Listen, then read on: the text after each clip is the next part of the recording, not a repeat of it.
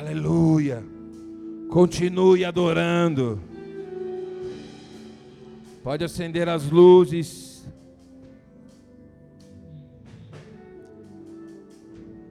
Pode se assentar. Continue a adoração. Continue nesse espírito de oração, de adoração. Porque nós precisamos da manifestação da presença nessa noite. Aleluia. Louvado seja o nome do Senhor. Dá uma salva de palmas ao Senhor.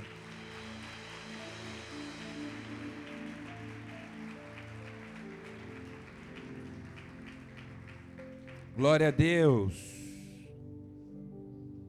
Louvado seja o nome de Jesus. Amém.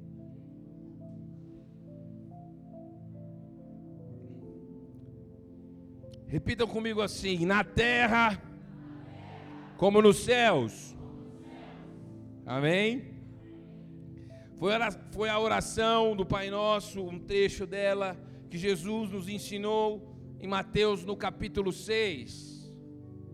Todos nós sabemos a oração do Pai Nosso, mas eu creio que Jesus não nos ensinou a oração somente para que a repetíssemos.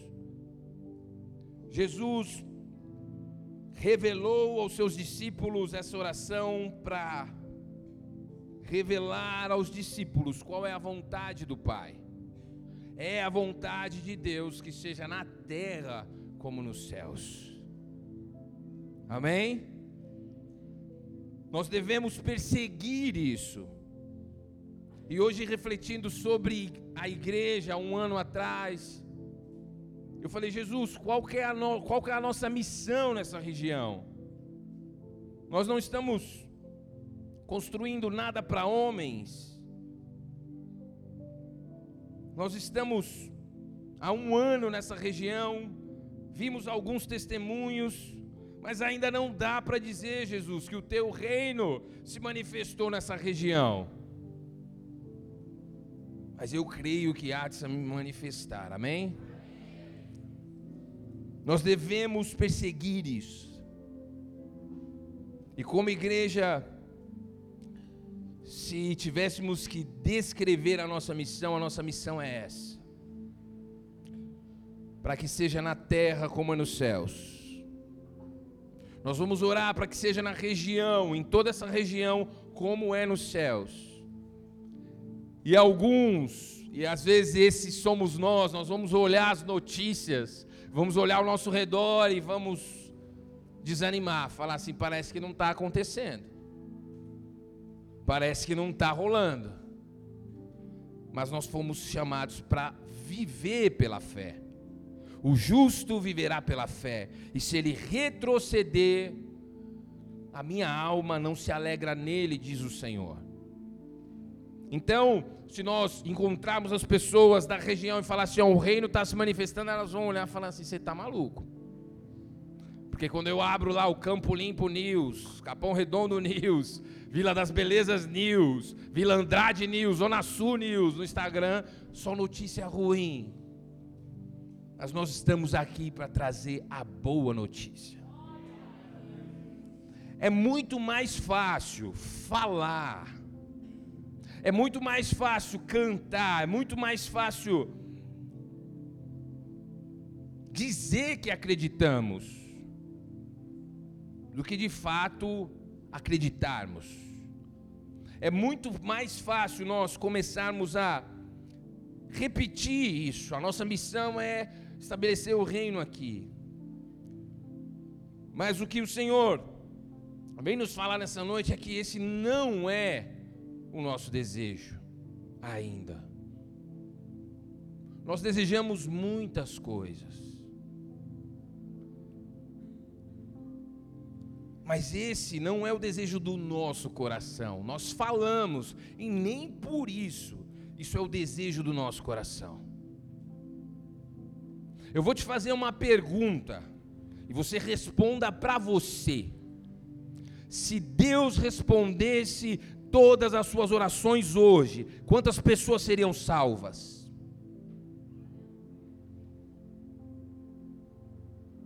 Quantos?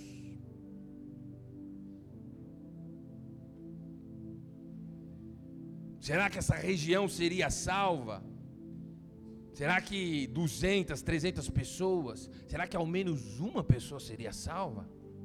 Ou você só tem orado pelas suas coisas? Pelos seus problemas, para que Deus resolva os seus problemas? Eis a evidência de que nós não queremos. Nós falamos. E a palavra de Deus fala que, no Salmo 51, o salmista diz que Deus ama a verdade no íntimo. E hoje é noite de falar a verdade para Deus, amém? Senhor, eu não estou nem aí para ninguém. Nós somos egoístas. Amados, essa igreja ela não foi plantada para que nós tenhamos um lugar legal para cultuar a Deus. De quebra a gente ganha isso, porque Ele é bom, amém? mas é para salvar o perdido, é para ouvir testemunhos como esses.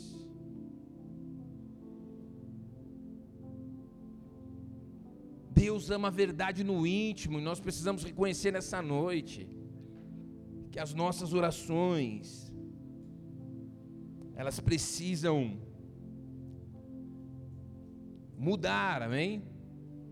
A oração ela é a expressão do seu coração. Amém? Quando você está no íntimo, no secreto com Deus, você está clamando a Deus, você clama por aquilo que está no teu coração. Agora pensa comigo, se Deus responder às suas orações, pouca ou nenhuma pessoa for salva, isso é uma evidência de que o nosso coração é egoísta. E não foi para isso que Deus plantou uma igreja nessa região. Uma conta feita por cima, assim, uma pesquisa rápida na internet. Trouxe um resultado de aproximadamente 200 igrejas existem nessa região. E o que, que a gente veio fazer aqui? Ser mais uma? Não é só para tirar o selfie moment que nós estamos aqui. Nós precisamos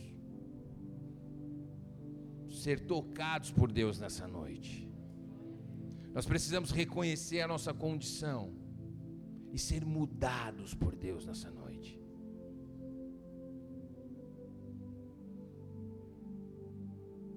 Nós cantamos Yahvé, Rafá, se nós adorarmos, se manifestará. Amados, agora a gente tem um relógio ali. Eu falei, adore a Deus. Quando deu dois minutos ali, a igreja cala. E aí eu falo, vamos um pouco mais, três minutos, a igreja já está. Será que é tão difícil adorar quem te salvou? Será que é tão difícil agradecer, entrar na presença, fechar. Eu fico falando, fecha os olhos, as pessoas ficam me olhando. E entendo se você é novo de igreja, às vezes você quer entender o que está acontecendo, mas amado, você está diante de Deus.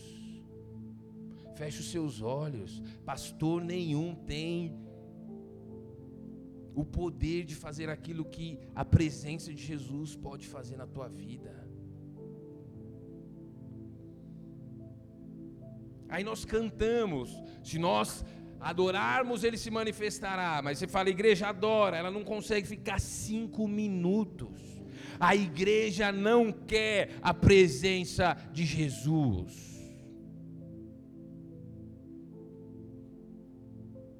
Nós não queremos, nós queremos um sopro, nós queremos um arrepio. Mas, meu amado, a presença de Jesus produz muito mais que um sopro e um arrepio.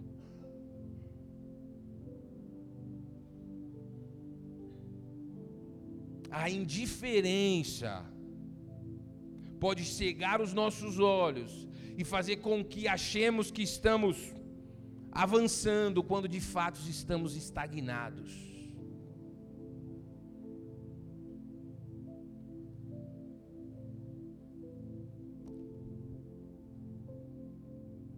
Louvado seja o nome do Senhor, amém? Mas eu creio que Deus nos chamou aqui nessa noite para ajustar as velas do nosso barco. Amém? Creio que Jesus nos trouxe aqui essa noite para nos mostrar a direção correta, para ajustar as coisas dentro de nós nessa noite. Amém? Aí vocês ficam felizes, né? Dá uma salva de palmas ao Senhor Jesus.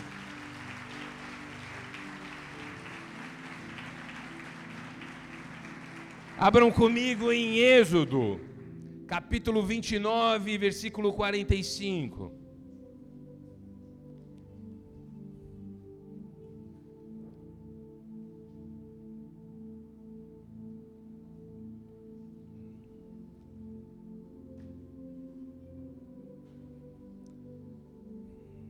Habitarei no meio dos filhos de Israel, e serei o seu Deus. Esse é só um versículo de muitos em que Deus fala que deseja habitar no meio do povo. O desejo do coração de Deus é manifestar a presença dele. Se você ler antes desse versículo, Deus ele estabelece critérios para que seja feito o sacrifício, como deve ser, quem deve fazer, quando deve ser feito, mas a finalidade é essa, ele termina: e habitarei no meio dos filhos de Israel. A vontade de Deus é habitar no meio do seu povo, amém? Vou pedir para colocar a imagem aí, para a gente entender um pouco melhor o que o Senhor quer falar conosco essa noite, amém?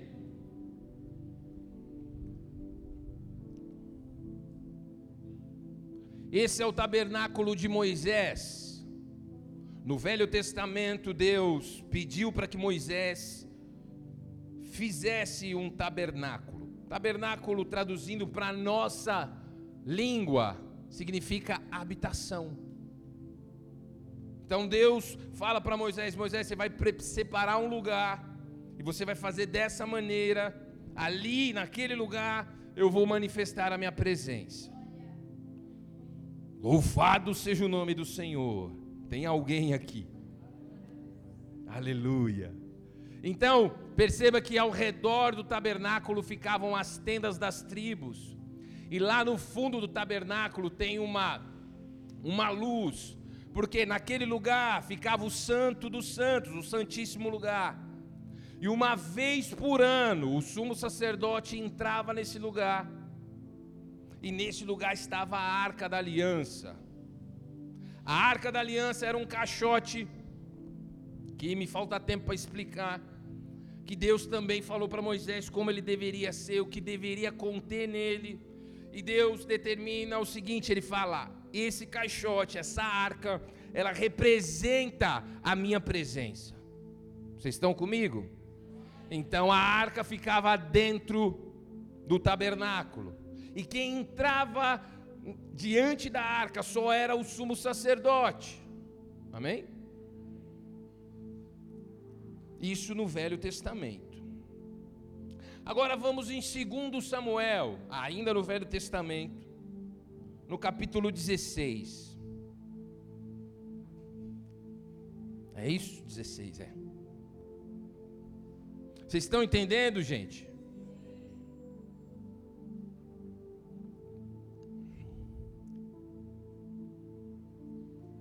Versículo 17. Vocês estão prestando atenção aí também? Glória a Deus. Aí também? Também? Qual é a passagem que eu pedi para abrir agora? Aí você já viu lá no telão, né? Tá ligeira, tá ligeira. Eita! Não, não é isso aí não, velho. Vixe, Jesus, tem misericórdia. Segundo Samuel 6, gente. Tem nada a ver, Absalão não é assunto hoje. Diz assim: Segundo Samuel 6,17: Levaram a arca do Senhor e a puseram no seu lugar, no meio da tenda que Davi tinha preparado para ela. Então Davi trouxe holocaustos e ofertas pacíficas diante do Senhor. Versículo 18: Depois de trazer os holocaustos e as ofertas pacíficas, Davi abençoou o povo em nome do Senhor dos Exércitos. Até aí. Só esses dois versículos para eu te explicar o que está acontecendo. Israel se afastou de Deus, se esqueceu de quem era e de quem Deus era. Em uma guerra, a arca foi roubada. Vocês estão entendendo comigo? Ou seja, a presença de Deus foi tirada de Israel. Davi, depois do rei Saul, foi levantado rei sobre Israel. E a primeira coisa que Davi, vocês estão prestando atenção, gente? Eu estou vendo às vezes vocês olhando para a luz, outro para a parede. Vocês estão tendo visões espirituais?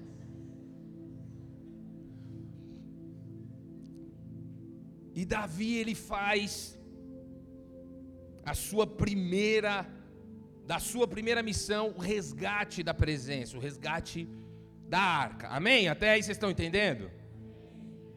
E aí o que, que Davi faz? Ele leva uma galera para buscar essa, essa arca, só que tinha uma maneira correta de carregar a arca de Deus. E Davi não se atentou para isso, e por causa disso, um dos levitas morreu, porque ele tocou na arca de forma indigna, porque a arca estava sobre bois. E em Levítico fala que a presença, ou seja, a arca, deveria ser carregada nos ombros dos levitas. E Davi fica estarrecido, transtornado. A palavra fala que Davi teve medo de Deus. Ele fala: Poxa, o Uzá ele só colocou a mão na arca para que a arca não caísse, porque o boi deu uma tropeçada, a arca ia caindo, usar para parar a arca, ele colocou a mão e ele foi fulminado, ele morreu na hora. E Davi ficou em choque, traduzindo para a nossa linguagem, ele ficou em choque e ele falou assim: Ó, o que nós vamos fazer com essa arca agora? Gente, eu estou resumindo para vocês de uma forma que vocês entendam, amém? Depois leiam 2 Samuel inteira, decore, vai ser bênção. E aí Davi fala: Olha, vou mandar ela para a casa de Obed-Edom. Quem era Obed-Edom, gente? Obed-Edom era um homem de uma cidade chamada Gate. Obed-Edom não era judeu. Obed-Edom não era escolhido do povo. O que nos leva a pensar: Davi queria matar o cara, velho. Já parou para pensar nisso? Põe na casa dele, imagina as crianças, ele cercando as crianças para não tocar na arca. Alguns teólogos falam que o povo, o povoado de Gate, eram filisteus. Só que Obed-Edom recebe a arca e Obed-Edom começa a adorar a Deus diante da arca. E a palavra de Deus fala que a casa de Obed-Edom começou a prosperar. Tudo que Obed-Edom fazia dava certo. E isso começou a ser notícia em Israel. Ei, Davi, manja lá o Obed-Edom que você pôs lá a arca na casa dele. Está acontecendo um negócio lá que ninguém esperava. Ele está sendo abençoado. Porque ele está diante da presença. E aí Davi se arrepende, vai consultar Levítico e entende como que se traz a arca, e ele vai pela segunda vez buscar a arca, e a gente chega nesse versículo, nesses dois versículos que nós lemos. Ele conseguiu trazer a arca. Amém?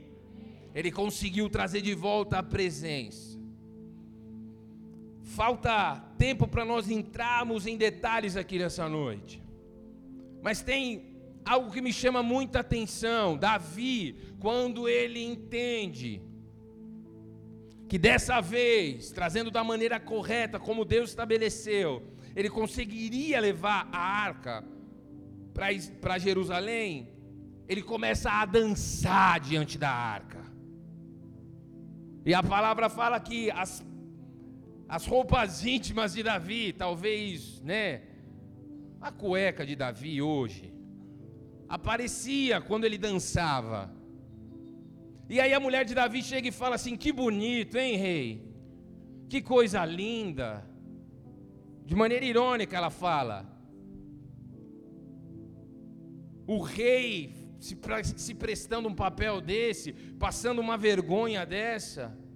E Davi responde à mulher e fala assim: Pelo meu Deus, eu me humilho e serei humilhado quantas vezes for necessário. Sabe o que nos chama atenção nessa afirmação de Davi? Porque tem pessoas na igreja que acham que adorar a Deus de maneira emocionada não é bíblico. Talvez você condene, condenaria Davi ao ver Davi dançando, rodopiando diante da presença de Deus e nem aí para quem estava do lado dele. Talvez se Davi tivesse aqui hoje, ele escandalizaria muitos. Porque tem pessoas que acham que não. Isso aí é emoção. Deus te deu emoção para adorar de forma extravagante, meu irmão. Jesus, ele falou assim: Olha, o que essa mulher está fazendo vai ser contado para sempre. O que ela está fazendo? Ela se lançou aos pés dele, chorou nos pés dele e secou com o cabelo. Talvez se você estivesse lá, você ia falar assim: está emocionada. Jesus ia virar para você e falar assim: não, ela não está emocionada, não. Ela está adorando, porque a adoração envolve emoção também. E eu não sei se você já percebeu, essa igreja ela te puxa para esse lugar. Mas você é ruim, você não sai, velho. Você não sai, fala adora, aí a pessoa tá. Mas tudo bem, há esperança para você. Há esperança para a árvore cortada. Amém? Se o Espírito não te convencer, não é o pastor que vai puxar você para esse lugar. Só fique indiferente diante da adoração quem não sabe quem está no lugar. Davi sabia do que se tratava a arca.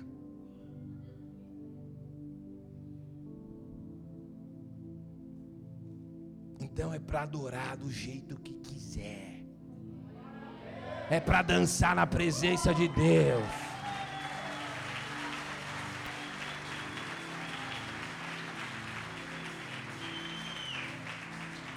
Porque o tempo vai vai vai vai nos bloqueando. E aí você vê alguém dançando e fala, hum, é novo convertido. E o que que Apocalipse fala? Volte às primeiras obras. Volte ao primeiro amor. Dance na presença, dê cambalhota, chore. Você está diante da presença de Deus. Que você possa falar como Davi aí, ah, o irmão falou que eu sou meio estranho. Meu irmão, eu vou ficar mais estranho ainda. Vai se preparando aí. Quanto mais a presença se manifestar, eu vou parecer mais estranho ainda. Quem está entendendo aqui? Esse homem era o homem segundo o coração de Deus.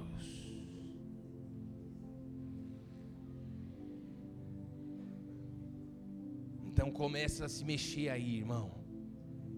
Amém? Quando a adoração começar, comece a mexer num bracinho. Dê lugar ao Espírito Santo. Ninguém cheio do Espírito Santo fica indiferente na presença de Deus. E Davi era esse homem. E aí ele leva a arca. Beleza. Trouxemos a arca. E onde Davi coloca essa arca? Nós mostramos ali, tabernáculo? É isso? Não. Ele não põe no tabernáculo. Ele arma uma tenda.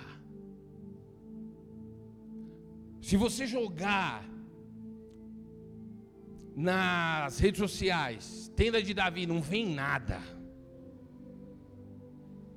Eu não sei quantas vezes você ouviu pregações com esse tema. Tema da pregação de hoje, por favor. O tabernáculo de Davi. O tabernáculo de Davi consistia numa tenda. Como assim, pastor? Como que era a tenda? Qual que era a metragem? Qual que era o material? Era uma barraca, velho Ele colocou lá quatro bambu, colocou uma lona por cima e colocou a tenda E o que nos chama atenção nessa noite é que no tabernáculo os sacerdotes continuavam com o culto. A arca não estava lá. Mas eles continuavam matando o bezerro, fazendo tudo aquilo que eles sabiam fazer. Mas a arca não estava lá. Vocês estão entendendo? Em nenhum momento o tabernáculo de Moisés, que foi o que foi mostrado aqui, ele deixou de funcionar por causa da ausência da arca. Eles continuaram fazendo o que eles aprenderam. Agora, será que a gente se parece com o tabernáculo de Moisés? Eu acho que sim. A gente continua, a gente sabe como faz o culto. A gente sabe cantar. A gente sabe ofertar. A gente sabe ouvir a palavra, a gente conhece a palavra se a presença está ou não, a gente vai seguir. Mas Deus quer habitar no meio do seu povo. E é isso que ele vem nos lembrar essa noite. E Davi vai e coloca a arca debaixo de uma barraca. E ele escala quatro mil músicos para ficar 24 horas adorando a Deus diante da arca. Percebe? Você tinha duas opções: ou você ia para o templo, para o tabernáculo, ou você ia para onde a presença estava. Me falta tempo para falar disso, gente. Mas é assustador o que acontece aqui. O templo está de um lado e no outro tem uma barraquinha. E a presença de Deus está lá. E aí, 24 horas por dia, sete dias por semana, Davi, ele esquematizou uma adoração ininterrupta diante da arca. E sabe quanto tempo durou isso? 33 anos.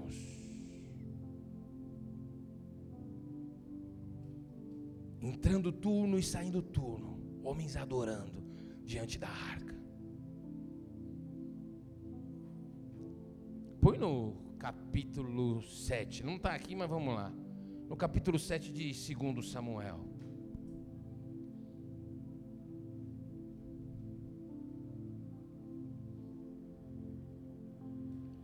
Diz assim, ó, e aconteceu que quando o rei Davi já morava em seu palácio, pois o Senhor lhe tinha dado descanso de todos os seus inimigos ao redor. Viu dois? O rei disse ao profeta Natan: Veja, estou morando num palácio feito de cedro, mas a arca de Deus se encontra numa tenda. Davi ele deixou lá na tenda, mas ele não estava feliz com aquela situação. Falou: Não, a presença de Deus precisa de um lugar à altura. E eu não sei se você percebeu o versículo 1 de, de 2 Samuel capítulo 7, fala assim: Deus deu descanso a Davi de todos os seus inimigos. Meu amado, 4 mil músicos, mais de 200 cantores, isso custa bilhões. Tem um pastor americano que fez um estudo, falou que Davi investiu bilhões para que o tabernáculo funcionasse. Ao invés de Davi investir bilhões em infraestrutura, em arma para lutar contra seus inimigos, ele sabia qual era o segredo. E o que, que acontece no versículo 7, versículo, capítulo 7, versículo 1? E Deus deu descanso a Davi de todos os seus inimigos.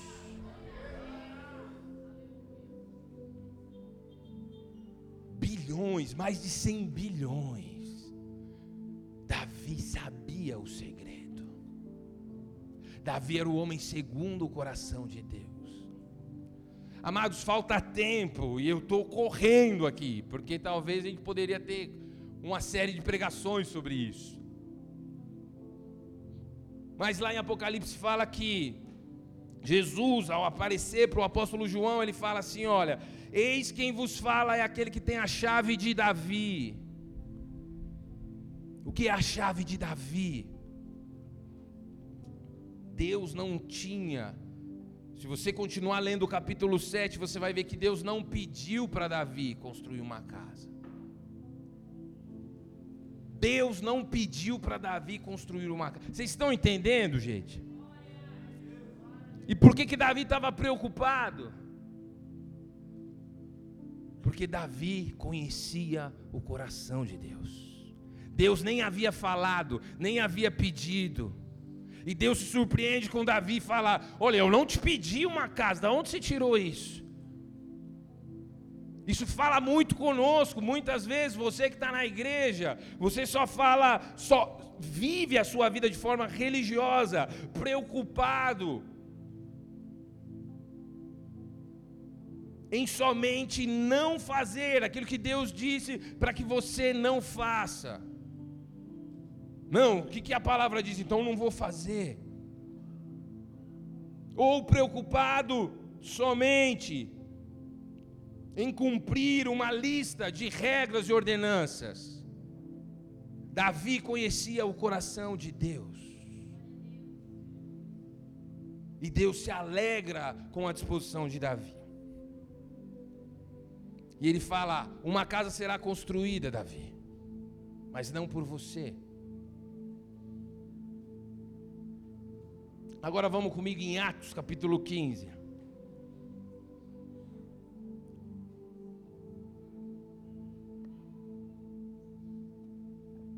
No versículo 12. Vocês estão entendendo, gente? Glória a Deus. Está entendendo? Mais ou menos? Depois nós troca ideia. Atos 12, 15 e 12. Deixa eu ler aqui. Deixa eu abrir aqui também, peraí. Opa, opa.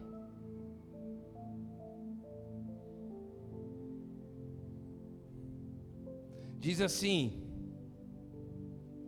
E toda a multidão silenciou, passando a ouvir Barnabé e Paulo, que contavam quantos sinais e prodígios Deus tinha feito por meio deles entre os gentios.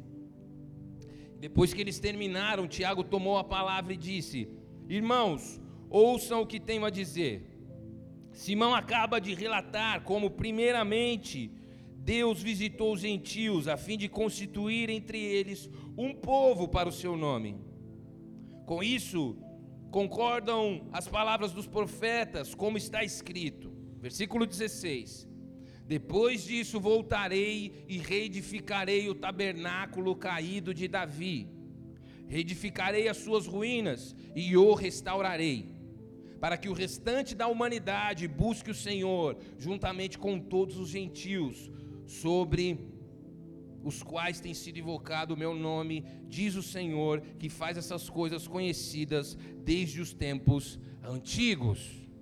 Vou te explicar o que está acontecendo. Houve uma reunião dos bispos, dos apóstolos de Jesus, porque houve uma conversão de um povo que era judeu, e alguns começaram a falar: não, é, a salvação é somente para aqueles que são circuncidados, somente aqueles que são judeus. E aí, Tiago, irmão de Jesus, que também era apóstolo, bispo da igreja de Jerusalém, ele fala assim: Amados, o que está acontecendo é o que foi dito pelo profeta Amós. Amós capítulo 9, não precisa abrir, a gente precisa correr aqui. Ele fala: Eu reedificarei o tabernáculo de Davi, por quê? Meu amado, eu não sei se você já leu o livro de Isaías, o livro de Isaías está recheado de profecias falando do reinado de Jesus, da presença de Deus.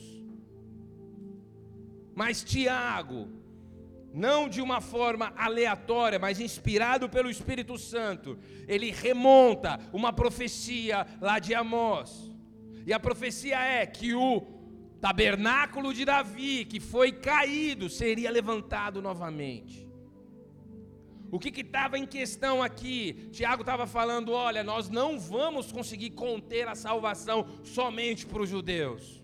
Deus se revelou para salvar a humanidade. O que Tiago está falando é que o modelo da igreja de Jesus é ser o tabernáculo de Davi. Você não está entendendo. O que Tiago está falando é que não só judeus poderão entrar diante da presença, mas todo aquele que foi escolhido e chamado Meu amado, eu não sei se você entendeu, mas a profecia de Amós se cumpriu na igreja de Jesus. Ele já restabeleceu o tabernáculo de Davi. Esse é o modelo de Deus para nós, como igreja. Todos, como sacerdotes, adorando diante da arca. Mas nós queremos remontar o tabernáculo de Moisés. Nós queremos estar nas reuniões para ouvir um homem que ouve a Deus, que tem intimidade com Deus. Quando na verdade todos nós deveríamos estar na presença, adorando a Deus, ouvindo a Deus.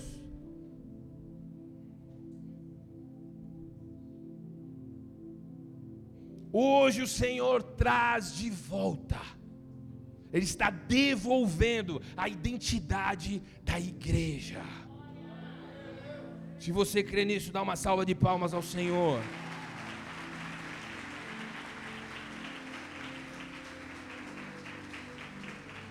Como que Davi venceu as guerras? Colocando os sacerdotes diante Você e eu fomos chamados para ser sacerdotes do Senhor, mas nós rejeitamos. Parece continuação de uma outra pregação, né, gente? Mas o Senhor está falando. Nós rejeitamos isso e nós queremos remontar o tabernáculo, a habitação que Moisés fez. Então eu vou lá na igreja, o pastor vai me falar o que Deus quer para minha vida. Por quê?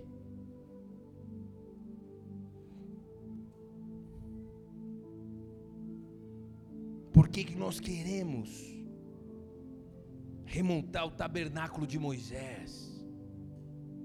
Quando nós podemos estar diante da arca. E é por causa disso que a igreja tem alguns problemas. A pessoa ela vem para o culto avaliar o louvor, não vem para adorar. Vem avaliar a palavra, não vem para receber.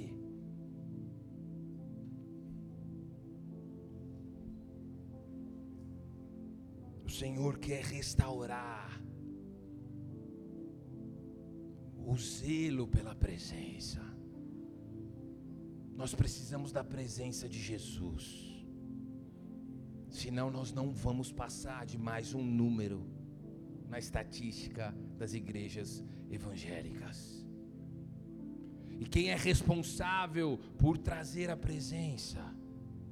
Todos os sacerdotes e sacerdotisas. Todos aqueles que foram salvos por Jesus. Você foi salvo por Jesus, é com você que eu estou falando. Diante da arca, Davi venceu reinos. Não era porque ele era o mais estrategista, é porque ele sabia que se a presença de Deus estivesse com ele, ele venceria qualquer batalha. Eu preciso te dizer porque nós temos perdido algumas batalhas. Numa época em que a arca não estava com Israel, até os filisteus sabiam, a presença de Deus não está com eles, então vamos atacá-los. nós pegamos a arca, a arca está com a gente. Mas se você ler lá em 1 Samuel também, fala que quando os filisteus ouviram a adoração do exército de Israel diante da arca, eles tremeram.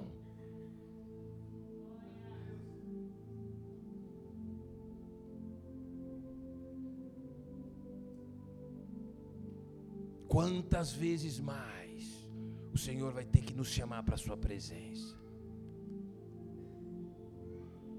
Pastor, mas o que significa estar diante da arca hoje?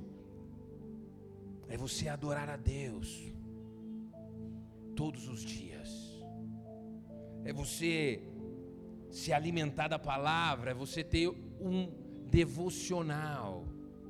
A questão do devocional, ela é algo que precisa ser reformado no nosso entendimento. Nós temos hoje muitos livros que falam ah, devocional diário, ali tem um versículo e um pastor que esteve lá na presença da arca, escreveu sobre aquele versículo, você lê e você ora e você fala, beleza, fiz o meu devocional. Amado, você não crê que você está diante da arca. Você não crê. Sabe o que, que Davi faz? Voltando aqui, hein? Ele faz uma doideira. Fala comigo, doideira. Davi manda buscar Obed-Edom, irmão. Um filisteu, imagina os sacerdotes. Que esse maluco? Por que, que ele está aqui diante da arca? Porque o rei mandou, mano. E aí? Os caras, não, então beleza. O rei mandou, beleza. Um filisteu. Ele ficava ali na porta da tenda. E quando dava o horário dele, ele entrava e ele adorava diante de Deus. Escuta o que eu vou te dizer, isso é profético. O Senhor está te chamando para o sacerdócio. Você não está ouvindo. Deus vai levantar outros. Deus vai levantar meninos e meninas E você vai continuar entrando no tabernáculo de Moisés, fazendo o que você aprendeu a fazer de forma religiosa, sem a presença de Deus. Deus está nos chamando. Venham para a minha presença adorem na minha presença. Oh, rabassure canta. Só que vai chegar um momento que ele vai escolher outros. Ah, pastor, como assim? Assim foi com Israel. Ele veio para os seus, mas os seus não quiseram. Então ele levantou outro povo. Se você não quiser exercer o seu sacerdote, não tem problema para você ver como Deus é amável, misericordioso, bom, cheio de graça. Deus ele não vai te forçar. Deus ele não vai me forçar. Você pode continuar sendo esse irmãozinho e essa irmãzinha que frequenta o culto, que tem um ministério, mas que não tem a presença. Para esses, continuar na igreja será um desafio maior do que você imagina, porque continuar fazendo a obra de Deus sem a presença, isso vai trazer um fardo, um peso que você não vai conseguir suportar. Tem gente que sabe do que eu estou falando aqui. Você não se alegra mais em estar na casa do Senhor, em servir na casa do Senhor. Por quê? Porque a arca foi embora. A arca é a presença. Em João, capítulo 17, ele fala assim, ó: "Se alguém me amar, será amado pelo meu Pai, e eu o amarei e me manifestarei a eles." Se Jesus ele não mente, Ele não mente, amém? Ele não pode mentir. Não é que Jesus não mente para não pecar, gente. Entendam isso. Se Jesus olha para essa caixa aqui e fala assim, vermelho, aí você fala, não, mas é preta, ela fica vermelha na hora, velho. Porque ele não pode mentir. Não é que ele, não, não para não pecar. Da boca dele não sai mentira. Ele fala, esse prédio é branco. Aí você fala, Jesus é cinza. Ele olha de novo, vai estar tá branco. E ele falou que se manifestaria aos seus discípulos. Pare de lutar contra o seu pecado de estimação e luta contra o seu pecado maior, que é deixar a presença. Quem está me entendendo aqui?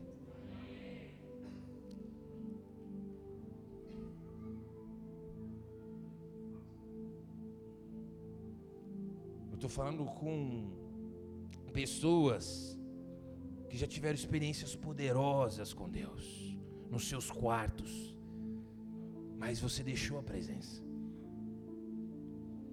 Nós somos de uma geração em que nós queremos postar tudo. A gente posta até o devocional. Estou aqui buscando a Deus. Se liga. Pá. Desliga o seu celular, querido. Fala, Jesus, o Senhor me chamou aqui. A gente nem sabe mas o Espírito Santo vai nos ensinar a estar na presença, amém? Quando você entra na presença, você já entra a milhão. Jesus, o bagulho tá louco. Minha mãe, minha irmã, meu pai, meu trabalho, minha finança, minha doença. Beleza. Valeu, Jesus. É nós. Que isso, velho?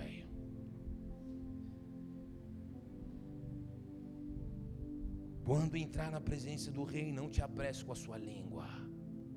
Está na presença do Rei. Jesus, por que, que o Senhor me chamou aqui nessa manhã? Jesus, por que, que o Senhor me trouxe aqui nessa noite? Jesus, me ensina a ouvir a tua voz. Eu tenho um monte de problema e o Senhor sabe quais são todos eles. Daqui a pouco nós fala disso. E é desse jeito mesmo, é uma conversa. Mas Jesus, eu quero e eu preciso da tua presença. Sabe por que que Davi foi o rei mais bem sucedido da história, da eternidade. Como assim, pastor? Davi foi o rei mais bem sucedido da eternidade. Porque por causa disso, Deus fala: Olha, Davi, eu faço uma aliança com você. E eternamente haverá um rei, descendente seu, que vai reinar para sempre. Quem é esse, gente? Jesus. Olha a honra de Davi. Jesus estava com a chave de Davi, mano. Jesus era a descendência de Davi. O rei que vai reinar eternamente é Jesus. Em João capítulo 1 fala que ele veio habitar entre os seus. No grego fala, ele veio tabernacular entre os seus. Jesus quer morar em você, mas você não quer. Essa é a real. Davi sabia o segredo.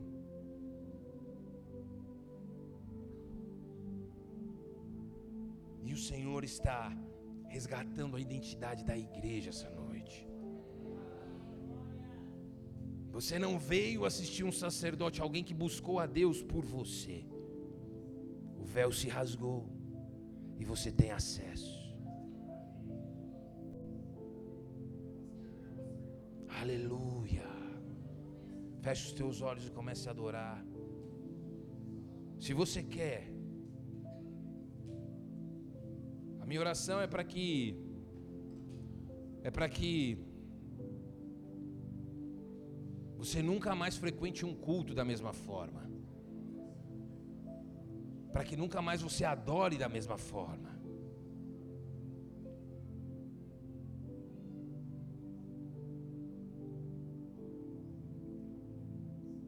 Nós começamos esse culto.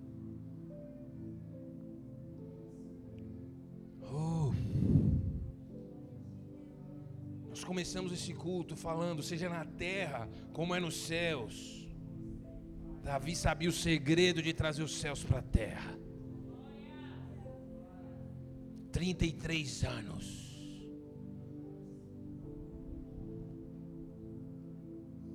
Davi estava ali,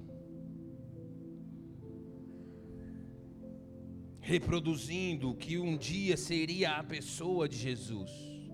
Ele veio tabernacular entre os seus. Pode abrir os seus olhos. E quando a presença ela é tratada dessa forma, o reino vem e Deus reina.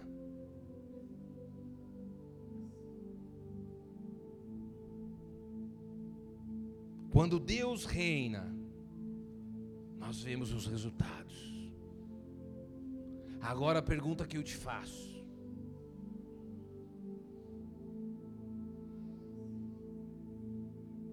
Você quer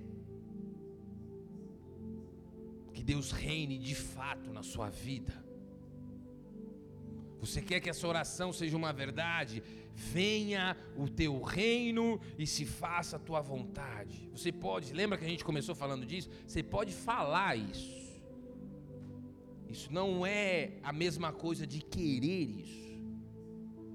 Você quer que o reino venha? sobre o seu casamento. Então para de tentar fazer no teu jeito e vá para a presença de Deus. Você quer ver Jesus reinando no seu casamento? Você quer ver Jesus reinando na tua vida profissional? Você quer ver Jesus reinando na educação dos seus filhos? Ei! Você quer ver Jesus reinando na tua célula.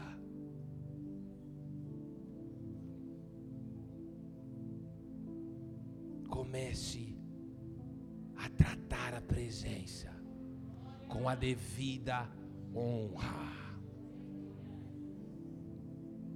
Honra que é pedida, ela nunca será honra. Vou explicar para você. Se eu chego para minha esposa e falo assim, oh, você nunca fala que eu estou bonito. E ela fala: Nossa, você está bonito. Tem graça isso? Isso, é honra. Agora, quando ela olha, dá aquela piscada, fala assim: Você está bonito. Você se sente bem. Amém? Elogio é bom. Elogie. Amém? Mas o que eu quero dizer para você é: honrar a presença. Muitos aqui amanhã vão estar lá diante da arca. Senhor, eu estou aqui só porque o pastor pediu, viu?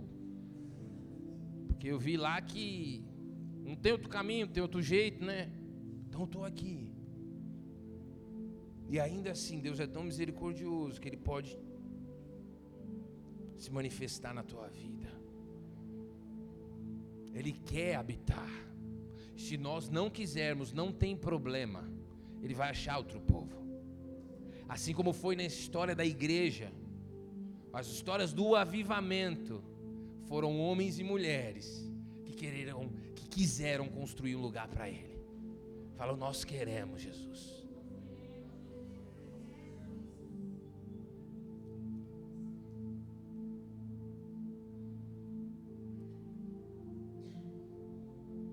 quem está reinando na tua vida. Você pode achar que é Deus, você pode verbalizar, você pode até fazer uma tatuagem. Deus me governa, isso não quer dizer nada. Davi mostrou qual que é o segredo. A chave de Davi. Amados, nós precisamos urgente crer nessa palavra nós precisamos que o Senhor tatue essa palavra dos nossos corações essa noite. Porque nós falamos muitas vezes que as portas, nós cantamos, né? As portas do inferno não prevalecem contra a igreja. O que, a gente está querendo dizer, gente? A gente precisa entender o que nós estamos falando. As portas do inferno não prevalecem contra a igreja. Ou seja, a igreja vai chegar em determinados lugares onde a porta do inferno estará fechada.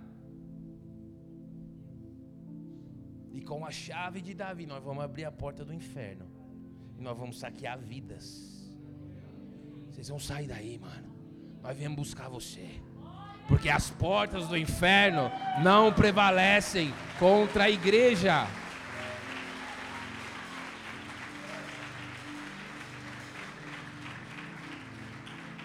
As portas do inferno não prevalecerão contra a igreja. O problema é que a igreja muitas vezes chega diante das portas do inferno. E cadê a chave?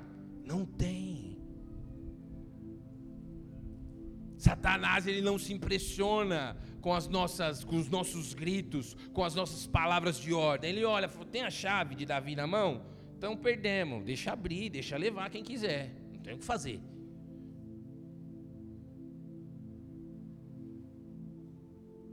O Senhor está restaurando a identidade da sua igreja. Deus é tão misericordioso que tem pessoas aqui que estão há anos sem a presença. Mas Deus ele tem te sustentado pela misericórdia. Na esperança de que você desperte para a vontade dele nessa noite. É simples.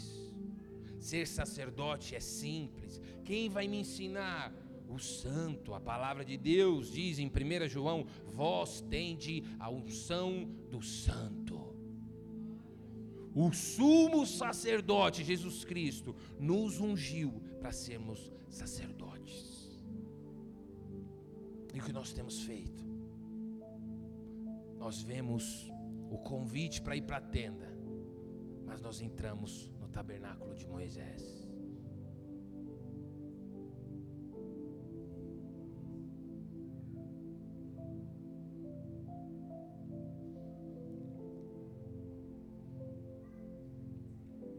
Se você não quiser, o Senhor vai encontrar. E Ele está procurando, é o que diz João, amém? O Senhor está procurando adoradores que adoram em espírito e em verdade. Se Ele não achar aqui, Ele vai esperar. Ele vai esperar nossos filhos crescerem. Ele vai esperar os amiguinhos dos nossos filhos da escola. O Espírito Santo vai atrair algum deles, vai falar: opa, encontrei alguém que se dispôs Amado, vai custar. Davi sabia que ia custar. Custou bilhões. Vai custar. Vai custar renúncia. Vai custar você abrir mão de muitas coisas boas, lícitas. Chega. A minha oração é que, Senhor, se o povo que caminha comigo não quiser, que o Senhor envie novas pessoas. Eu não posso convencer você de adorar a Deus, meu amado. Eu sou o sacerdote, não sou o Espírito Santo. Eu não posso convencer vocês, obrigar vocês. Falar, ó, coloca lá, vamos fazer uma reunião online, aí vocês mostram vocês estão buscando mesmo. Quantos obreiros aqui sem ler Bíblia? Sem ter tempo de oração. Amado, você está chamando problema para a sua vida. Se você não acredita, espera que já logo vai chegar. Eu não posso te obrigar a ler a Bíblia. Eu só posso orar e clamar para que Deus te desperte para essa urgência. Eu não posso te obrigar a confessar os seus pecados, a chorar diante de Deus, a separar um tempo para ter, para ter com Ele, para estar diante da arca. Eu só posso te avisar. A minha oração é para que nós nos arrependamos nessa noite. Você quer fazer a sua vida dar certo quando Deus está falando, eu quero habitar em você. Eu quero habitar em você. E você está ouvindo isso ó, há anos. Mas nessa noite o Senhor muda a sua condição. Nessa noite eu creio que o Senhor muda a condição dessa igreja. O pastor nunca vai te cobrar, o pastor não consegue, ninguém consegue, mas o Senhor nos vê. O Senhor sabe quantos dias você está distante e falando que Ele está no controle. O Senhor sabe quem está no automático. O Senhor sabe quem está longe, quem o louva somente com os lábios, mas o coração está longe. E a profecia de Tiago vai se cumprir. Por isso que Tiago fala: Eu restabelecerei o tabernáculo, a tenda que caiu, ela será reedificada. O que, que Tiago está falando é o que Amós profetizou.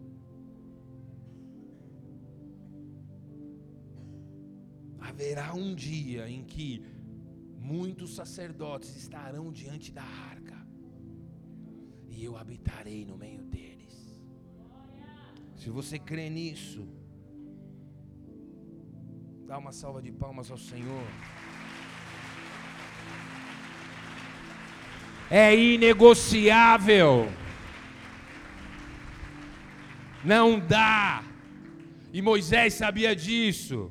Tanto que quando Deus se irritou com o povo, Deus falou assim: Moisés, vai com esse povo, porque eu não aguento mais eles. Moisés falou: se a tua presença não estiver com a gente, eu não vou dar mais nenhum passo. E nós temos dado muitos passos sem a presença. Por isso há tanta confusão. Como que eu sei que é a vontade de Deus? Porque não há a presença. Feche teus olhos, curva a tua cabeça.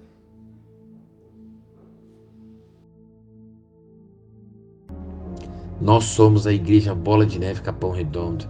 E se essa mensagem te abençoou, nos ajude a espalhar as boas novas de Jesus Cristo, compartilhando o link dessa mensagem com o máximo de pessoas possíveis e nas suas redes sociais. Também te convidamos para os nossos cultos presenciais, que acontecem aos domingos às 19 horas e às quintas-feiras às 20 horas. Esperamos por você. Que Deus o abençoe.